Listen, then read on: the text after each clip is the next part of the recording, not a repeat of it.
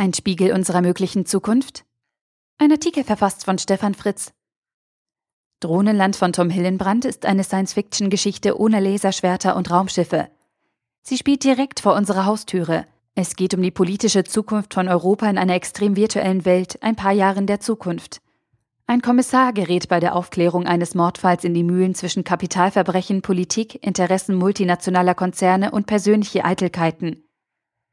Was ist technische Fiktion? Was geht heute schon und was wird morgen Realität sein?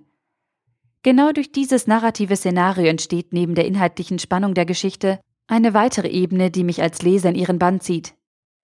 Die von Hillenbrand beschriebenen technischen Errungenschaften sind alle erschreckend plausibel. Spiegelungen als berechnete Virtualität und konservierte Geschichte. Ein tolles Konzept, das uns auch darüber nachdenken lassen kann, wie wir unsere digitale Zukunft gestalten können. Natürlich kann man als kritischer Leser auch ein paar Haare in der Logiksuppe finden. Geht das wirklich? Ist das nicht doch unplausibel? Für meinen Lesespaß ist diese Haarspalterei aber vollkommen irrelevant, denn ich habe das Buch als Kriminalroman gekauft und wurde mit einer weiteren Dimension zu unserem gesellschaftlichen Umgang mit Technologie und unseren Daten überrascht. Von meiner Seite eine absolute Lesempfehlung. Tom Hillenbrand Drohnenland, Kriminalroman. Kiwi-Taschenbuch, 432 Seiten für 9,99 Euro. Oder als Kindle-Ausgabe ebenfalls für 9,99 Euro. Der Artikel wurde gesprochen von Priya, Vorleserin bei Narando.